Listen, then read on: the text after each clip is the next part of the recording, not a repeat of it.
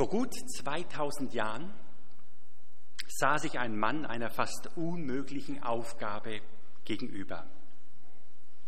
In ein Land zu reisen, in dem Chaos und Gewalt herrschen. Es zu durchstreifen, um dort Menschen zu finden, von denen er nicht mehr als den Namen wusste, oftmals nicht mal diesen. In einer Zeit, in der Israel Gewalt, Leid, Furcht, Misstrauen, Tod regierten, macht er sich auf, dorthin zu gehen, mit dem Ziel, Menschen zu finden, die vor fast 30 Jahren dabei gewesen sind, alles mit ihren Augen selbst gesehen hatten, vor allem ihn mit ihren Augen selbst gesehen hatten. Eine Mission, die ihm sein eigenes Leben kosten konnte. Aber Lukas war von seinem Auftrag überzeugt. Als er beginnt, seine Ereignisse schließlich zu Papier zu bringen, legt er seine Motivation offen dar.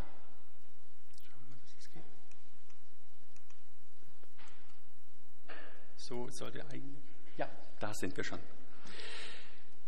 Er schreibt, da es nun schon viele unternommen haben, Bericht zu geben von den Geschichten, die sich unter uns erfüllt haben, die uns die überliefert haben, die es von Anfang an selbst gesehen haben und Diener des Wortes gewesen sind, habe auch ich's für gut erhalten, gehalten, nachdem ich alles von Anfang an sorgfältig erkundet habe, es für dich hochgeehrter Theophilos, in guter Ordnung aufzuschreiben, auf dass du den sicheren Grund der Lehre erfährst, in der du unterrichtet bist.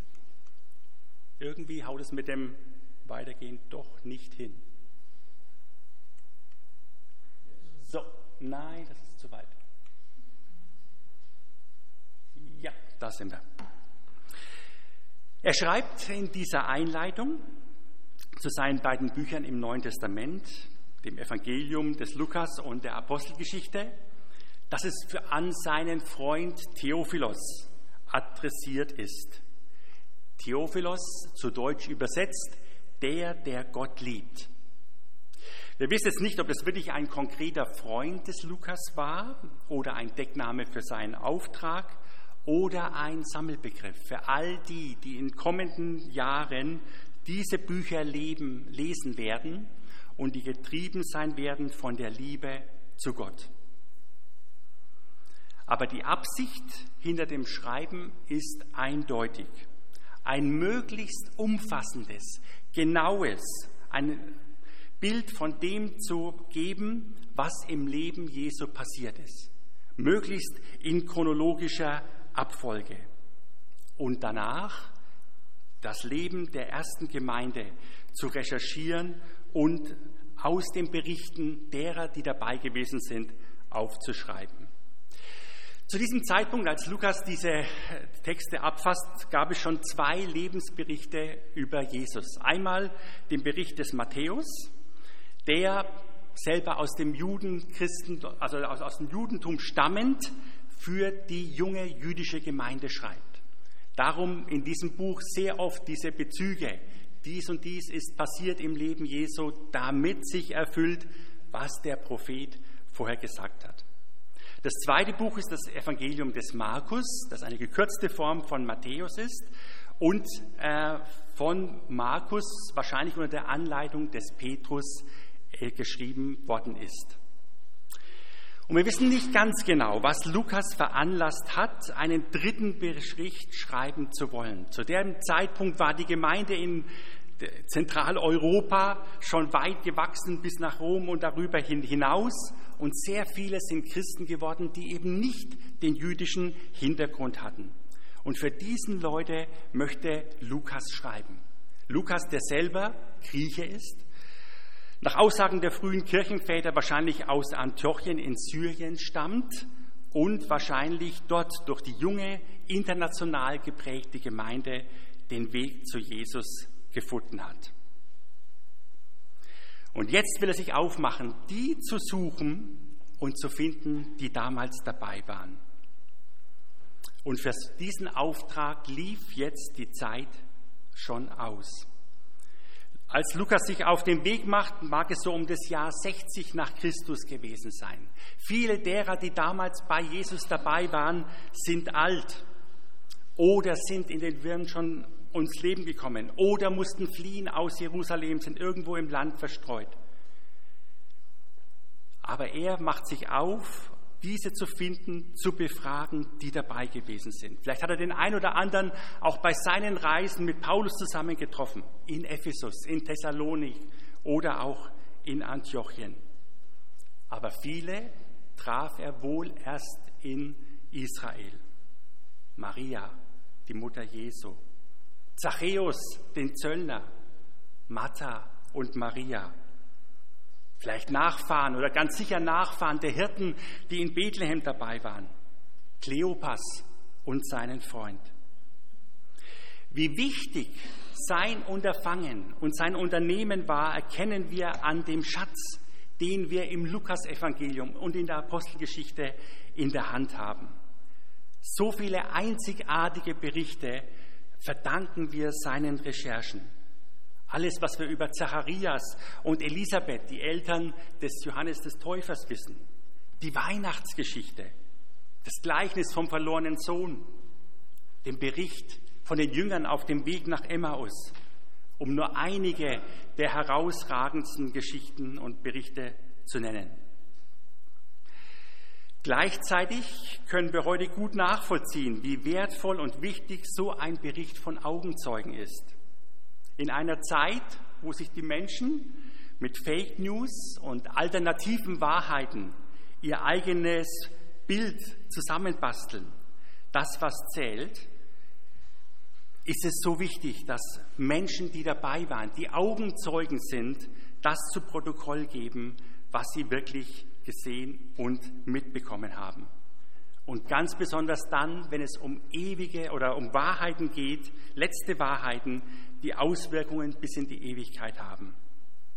Vielleicht noch zwei Beispiele aus unseren Tagen. Wir haben ja in der Türkei gelebt, zehn Jahre.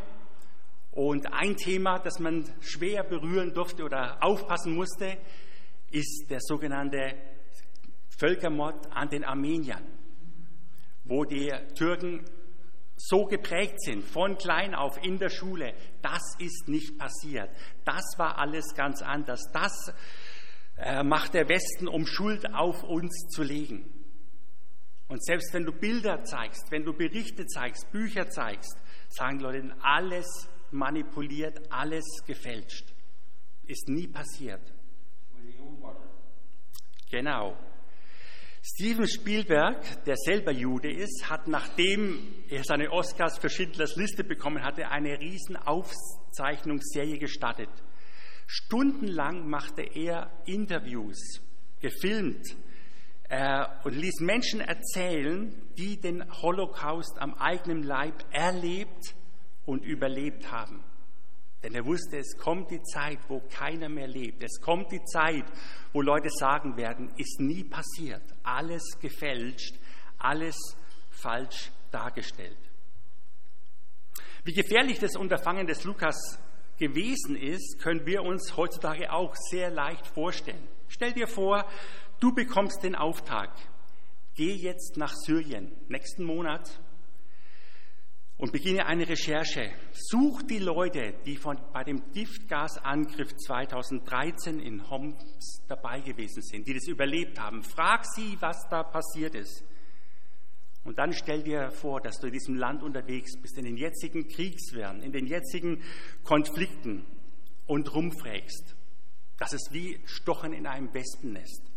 Du als Ausländer, du als Ausländer fragst nach, was hier passiert ist in einer Zeit größter politischen Spannungen, religiösen Spannungen, damals für Lukas, fragst du hier herum nach dem Messias und denen, die mit ihm zusammen waren? Dieser Messias, wegen dem hier in den letzten Jahrzehnten ein wahnsinniger Riss durch unsere Gesellschaft gegangen ist? Menschen, die du nicht kennst, Menschen, deren Namen du nicht, nicht weißt? in einer Zeit des Misstrauens, wo sich viele Christen in Palästina längst schon in die Verborgenheit zurückgezogen haben oder geflohen sind, macht sich Lukas auf den Weg. Zeloten kämpfen gegen die Römer, die Römer gegen die Zeloten, Zeloten gegen die Priester und gegen viele aus dem Volk.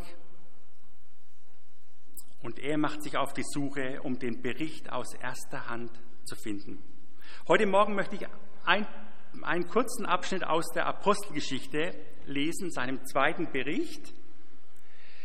Lukas hat gerade beschrieben, was passiert ist. Äh, Petrus ist aufgestanden. Dieser Petrus, der kurz zuvor noch entmutigt, verzagt war, für den eine Karriere als Fischer am See Genezareth wieder ein Traumjob, eine Traumperspektive für die Zukunft war, der alles ad acta gelegt hatte, was in den letzten drei Jahren passiert war. Dieser Petrus ist auf einmal in Jerusalem umgewandelt, ja, um 180 Grad. Mit voller Überzeugung und Gewissheit tritt er vor Tausende von Menschen, die zu dem Fest der Erstlingsfrüchte nach Jerusalem gekommen sind und verkündet, dieser Jesus, den ihr gekreuzigt habt, ist auferstanden. Er lebt und er ruft heute dich. Solch eine Veränderung, solch eine der, und Umwandlung einer Person kann nur passieren, wenn da eine ganz andere, gewaltige Kraft in das Leben des Petrus gekommen ist. Und tatsächlich war es ja der Beginn des Dienstes des Heiligen Geistes in der Gemeinde Jesu und gleichzeitig die Geburtsstunde dieser Gemeinde. Der Bericht des Lukas spricht davon, dass nach dieser Predigt 3000 Menschen sagen, ja, das ist der Moment, das ist äh, der Tag, wo Gott mich ruft, das ist meine Stunde. Hier und heute entscheide ich mich, diesem Jesus zu folgen. Was soll ich tun? Ihm will ich nachfolgen. 3000 Menschen, 20, circa 20 Jünger, die da standen, mit Petrus das zu verkündigen. Spätestens jetzt war der Zeitpunkt, dass äh, Jakobus Johannes anstupst und sagt, Johannes, zieh sofort dein Handbuch für Gemeindegründung raus. Wir müssen nachlesen, was uns Jesus für 21 Tipps gegeben hat. Wie gehe ich um mit Erweckung? Tja, leider gab es dieses Buch damals noch nicht. Eigentlich zum Glück, weil die hatten etwas Besseres. Die hatten die Online-Connection. Die hatten ein Online-Handbuch. Natürlich waren die völlig perplex. Natürlich waren die überfordert, diese 20 Leute. Aber Step by Step, Learning by Doing, hat der Heilige Geist sie angeleitet, wie sie mit dieser neuen Situation, die keiner von ihnen geplant oder eingerechnet hatte. Laut den Evangelien hat Jesus nur ein einziges Mal das Wort Gemeinde zu den Jüngern erwähnt. Er sagt, ich werde meine Gemeinde bauen und die Pforten der Hölle werden sie nicht überwinden. So viel wussten die Jünger zu dem Thema Gemeinde aber sie hatten die direkte Leitung des Heiligen Geistes. Einfache Handwerker, die plötzlich 3000 Menschen auf einmal die Anleitung geben sollen, wie sie mit Gott leben können. Wir lesen dann in Apostelgeschichte 4, Vers 4, dass aus diesen 3000 5000 Männer geworden sind. Also jetzt dann kommen noch die Frauen dazu und die Kinder. Also das war eine Wahnsinnsmenge von Leuten. Ähm, und es heißt, und jeden Tag wurden dazu getan. Der Text, über den ich heute sprechen möchte, findet sich in Apostelgeschichte 2, 21, 42, 41 und 42. Die nun sein Wort aufnahmen, ließen sich taufen. Und an diesem Tage wurden hinzugefügt etwa 3000 Menschen. Sie blieben aber beständig in der Lehre der Apostel, in der Gemeinschaft und im Brotbrechen und im Gebet. Im Unterschied zu den Schilderungen, die Lukas vorher gegeben hat und auch danach geben wird, wo es um Ereignisse geht, die Predigt des, Paulus, äh, des Petrus, die Heilung des Gelebten an der schönen Pforte oder dann später, wenn Jakobus, wenn Petrus und Johannes vor dem Hohen Rat verhört werden, ist dieser eingeschobene Vers eine Zusammenfassung, die Lukas uns gibt. Ich kann mir das so vorstellen, dass Lukas immer wieder die Menschen, die er interviewt hat, mit denen er gesprochen hat, gefragt hat. Du bist ein Christ dieser ersten Stunde der Gemeinde. Was kennzeichnete euch, euer Leben als äh, Christen, als neue Gemeinde? Was war besonders für dich in dieser äh, Zusammenstellung der, der Leute? Wie habt ihr zusammengelebt? Was ist dir aus diesen Jahren besonders wichtig? Erzähl mir von den ersten Tagen und Jahren auf dem Weg mit Jesus. Ich persönlich bin überzeugt, dass Lukas in dem Moment, egal wo er diese Leute gefunden hat, egal ähm, in welcher Situation die gerade waren, er viele Tränen gesehen hat. Viele Geschwister werden sich zurückerinnert haben, zurückgedacht haben an diese Zeit der ersten Tage. Die Liebe, die wir untereinander hatten. Die Liebe zueinander und zu Jesus. Die Begeisterung über das, was Gott unter uns getan hat. Die Wunder, die passiert sind. Die Freude, zu dieser Familie Gottes zu gehören.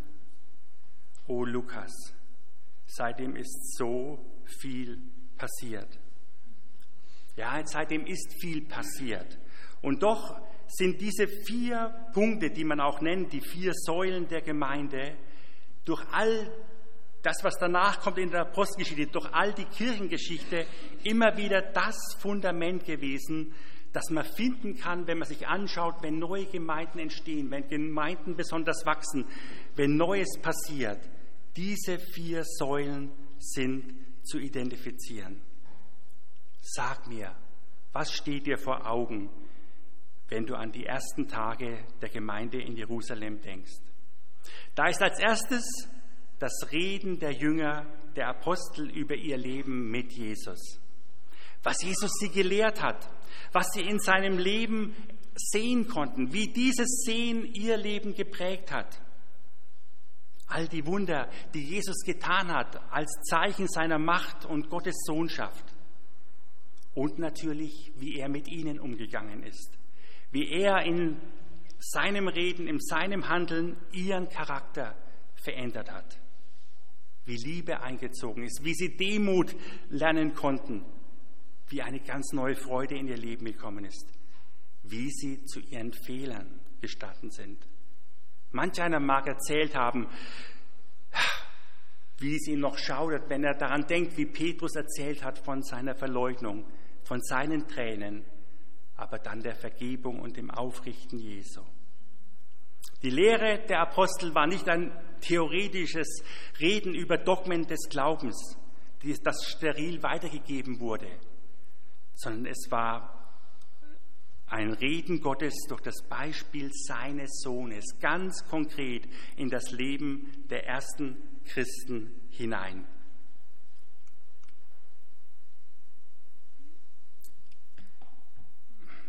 Vers 42, oder bin ich jetzt verkehrt?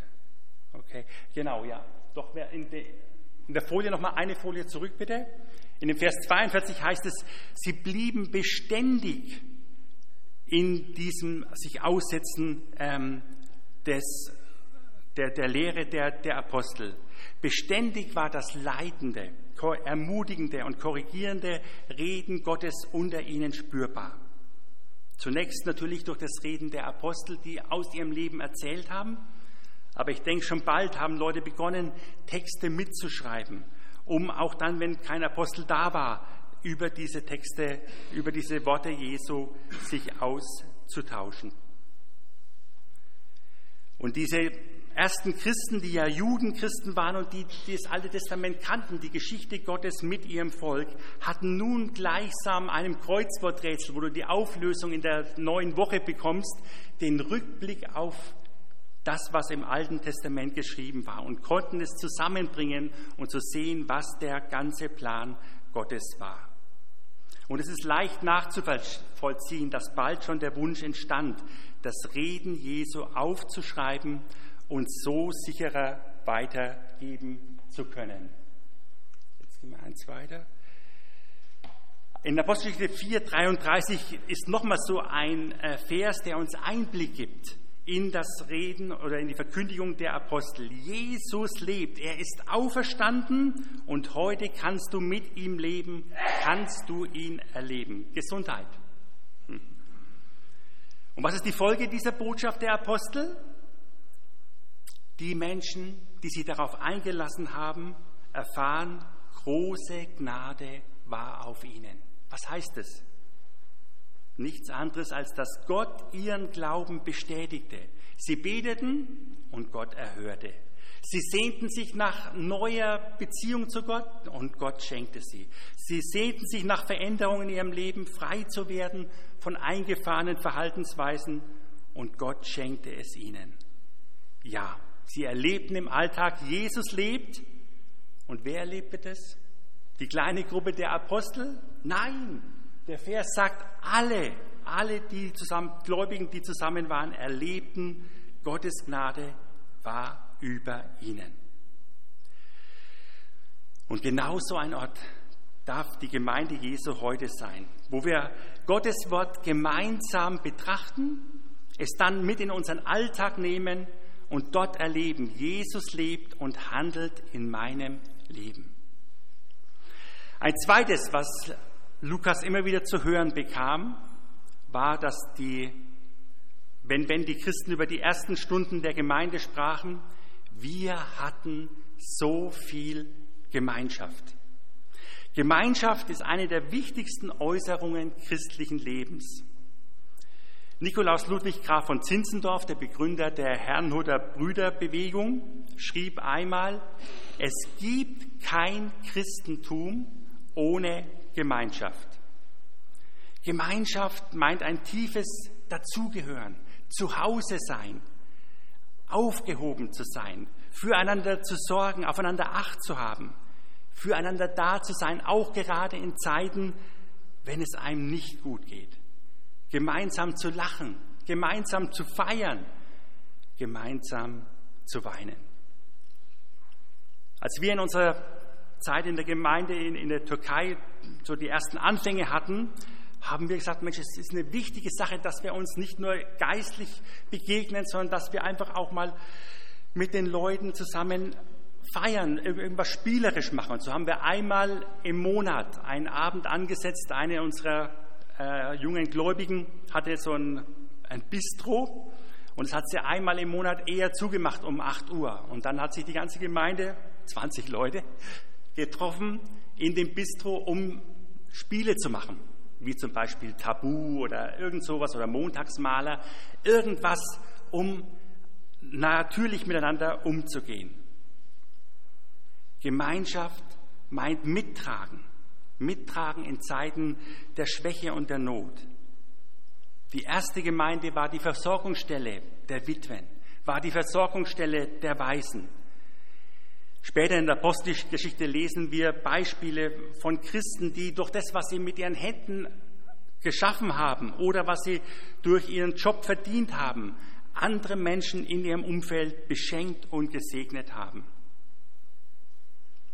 Diese Gemeinschaft kommt laut Johannes, darüber im äh, ersten Johannesbrief schreibt, aus unserer Gemeinschaft mit Gott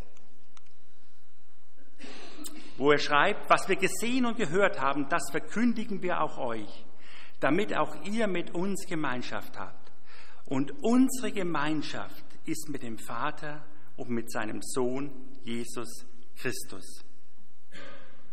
Diese Gemeinschaft ist Ausdruck der ewigen Gemeinschaft, die der Vater, der Sohn und der Heilige Geist untereinander von Ewigkeit hatten. Und als Menschen, die wir in dem Bild Gottes geschaffen sind, sind wir darum auch zutiefst als Gemeinschaftswesen geschaffen und zu verstehen. Und die erste Gemeinde war Ausdruck der, in ihrer Gemeinschaft, war ein Ausdrucksort oder ein Kanal der Liebe Gottes zu den Menschen. Und wir, wir sind die Fortsetzung davon. Diese Geschichte ist nicht zu Ende. Und unter, unterstrichen wird das durch das kuriose offene Ende der Apostelgeschichte, wo, Paulus in, äh, wo Lukas in äh, Apostelgeschichte 38, 28, 31, 32, 31 schreibt. Eins weiter noch bitte. Ja, super, danke. Paulus aber blieb zwei volle Jahre in seiner Wohnung und nahm alle auf, die zu ihm kamen. Er predigte das Reich Gottes und lehrte von dem Herrn Jesus Christus mit aller Freimut ungehindert. Punkt. Das ist das Ende der Apostelgeschichte. Und du fragst dich, ähm, Lukas, du hast jetzt so viel erzählt. Du, laut dieser Verse weißt du, dass Paulus da zwei Jahre war. Ja, und was war danach? Ist er freigesprochen worden in dem Prozess? Äh, ist, er, ist er in Rom geblieben? Äh, blieb er überhaupt am Leben?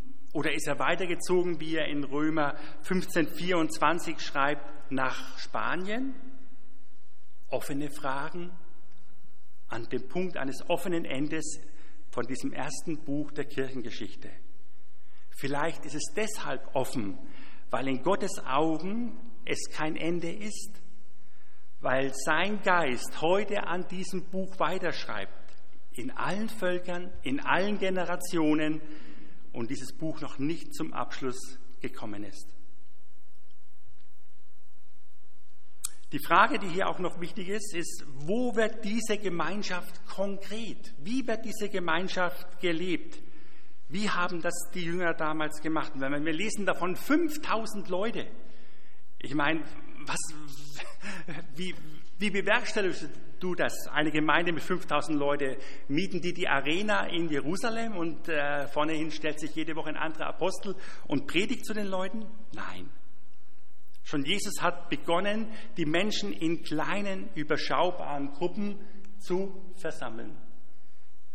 Bitte eins weiter.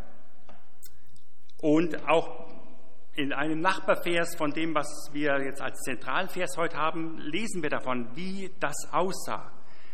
Wenn es dort heißt, und sie waren täglich einmütig beieinander im Tempel und brachen das Brot hier und dort in den Häusern, hielten die Mahlzeiten mit Freuden und lauterem Herzen.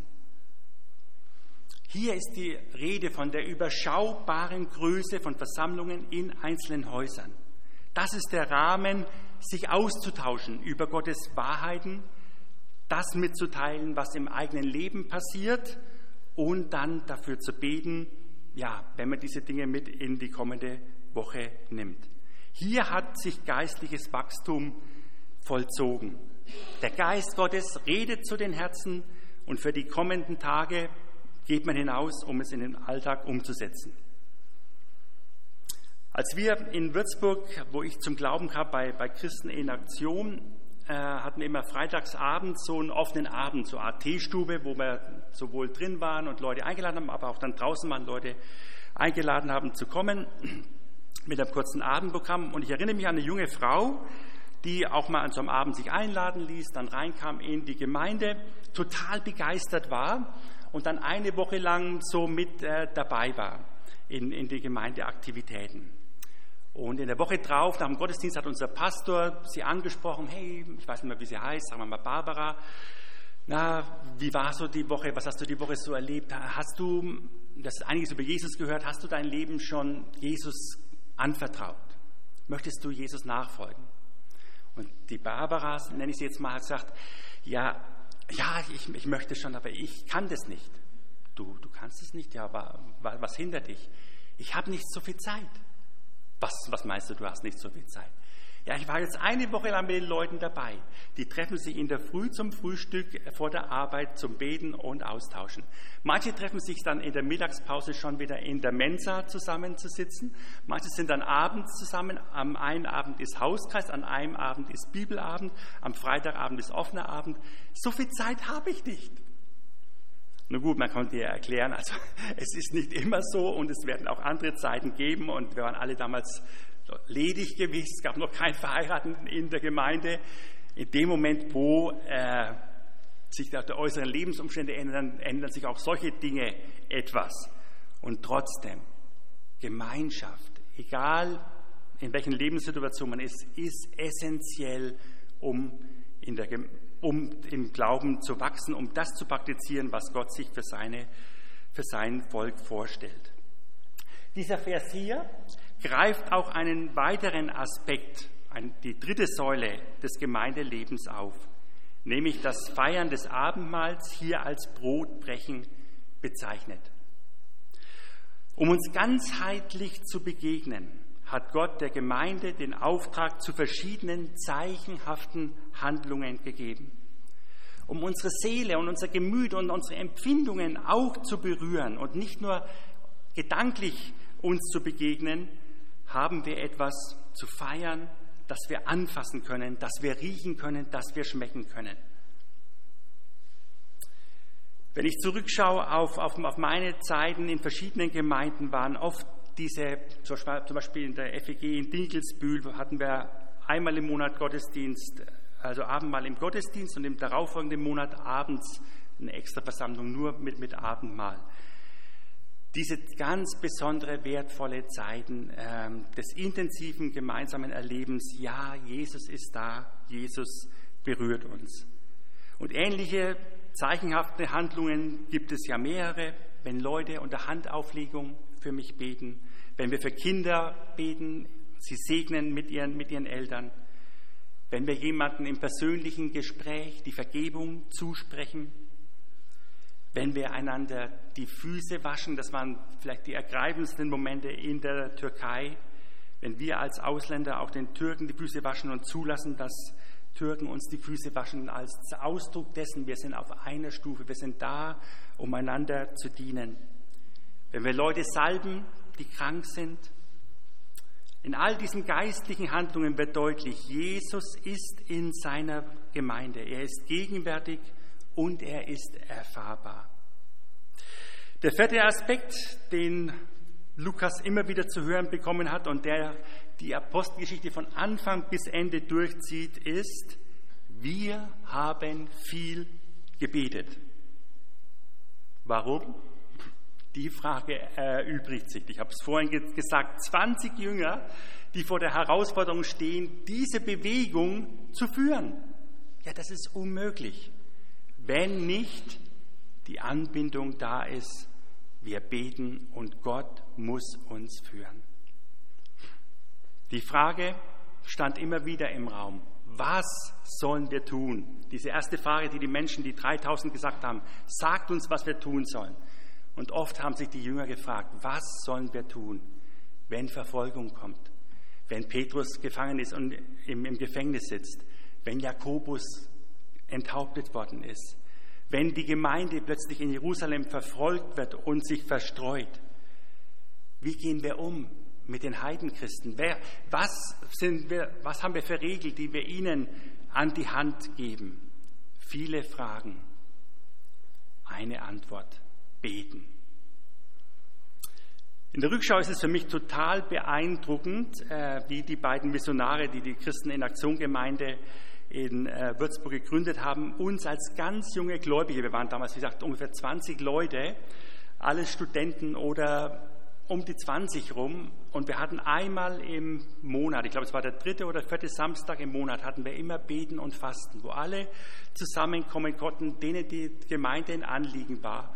Und hat sich einen Vormittag lang Zeit genommen, auszutauschen. Was bewegt dich für die Gemeinde? Lass uns beten, wie Gott uns weiterführt. Dann kamen wir zu den ersten, als der Gottesdienst begonnen hat, als wir da zuerst hinkamen, hatten wir Gottesdienst im Kinderarbeitsraum von den Adventisten. Also nicht in ihrer Gemeinde, sondern oben der kleine Raum, wo die Kinder äh, praktisch drin waren. Dann später in der Theaterstraße und all solche Sachen, wo aus diesem Beten und Fasten heraus klar wurde, Gott gibt einen Impuls jemanden, die anderen beten drüber und es bestätigt sich, ja, so führt uns Gott. In der Zeit, als wir in der Türkei waren, haben wir uns jeden Donnerstag als Leitungsteam getroffen zur Anbetung, zum hörenden Gebet und zum Austausch. Wie führt Gott uns weiter? Und so schnell als möglich haben wir türkische Geschwister, in denen wir Potenzial sahen für Leitungsaufgaben, mit dazu reingenommen. Und wenn ich heute zurückschaue über die verschiedenen Stationen, die Gott uns geführt hat, war es oftmals, dass in diesen Gebetszeiten der erste Impuls kam, zu sagen, macht es so, fahrt dorthin, lade die Person ein. Frag dort nach, nach neuen Räumen oder dergleichen. Gott führt seine Gemeinde, die sich nach, zu ihm ausstreckt, im Gebet. Natürlich hat Gemeindeleben noch eine ganze Reihe andere Facetten und es wäre verkürzt zu sagen, die vier Sachen, das ist alles. Nein. Und doch hat sich gezeigt in den Jahrhunderten der Kirchengeschichte, diese vier Säulen sind geblieben und diese vier Säulen werden auch in der Zukunft das tragende Element sein.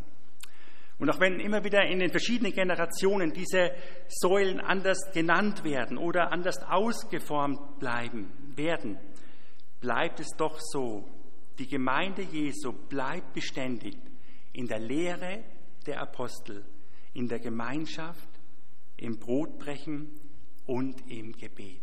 Amen. Ich schließe mit Gebet ab.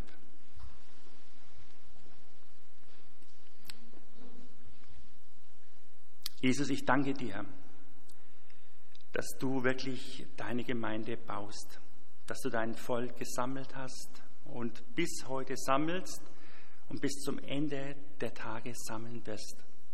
Herr, und dass egal was für Herausforderungen von außen kommen, du immer wieder auch deine Gemeinde führst, veränderst, formst und bereit machst, sich dem zu stellen, was an Herausforderungen vor ihnen liegt. Ja, wir hören immer wieder von Berichten, wo Gemeinden durch ganz schwere Zeiten gehen. Und doch sind es auch oft dann die Zeiten, wo du besonders wirkst und besonderes Wachstum und Frucht schenkst. Und so bete ich auch für die Gemeinden hier in dieser Region, in, in Unterfranken. Herr, du weißt, was für Herausforderungen da sind in den einzelnen Gemeinden, aber auch insgesamt für dein Volk hier. Herr, gib, dass wir deine Stimme hören, dass wir gemeinsam ja, unseren Kurs in der Gemeinde dem anpassen, was an Herausforderungen da ist. Und dass wir gemeinsam erleben, du bist da und du baust deine Gemeinde bis zum Ende und nichts kann sie überwinden. Dir sei alle Ehre. Amen.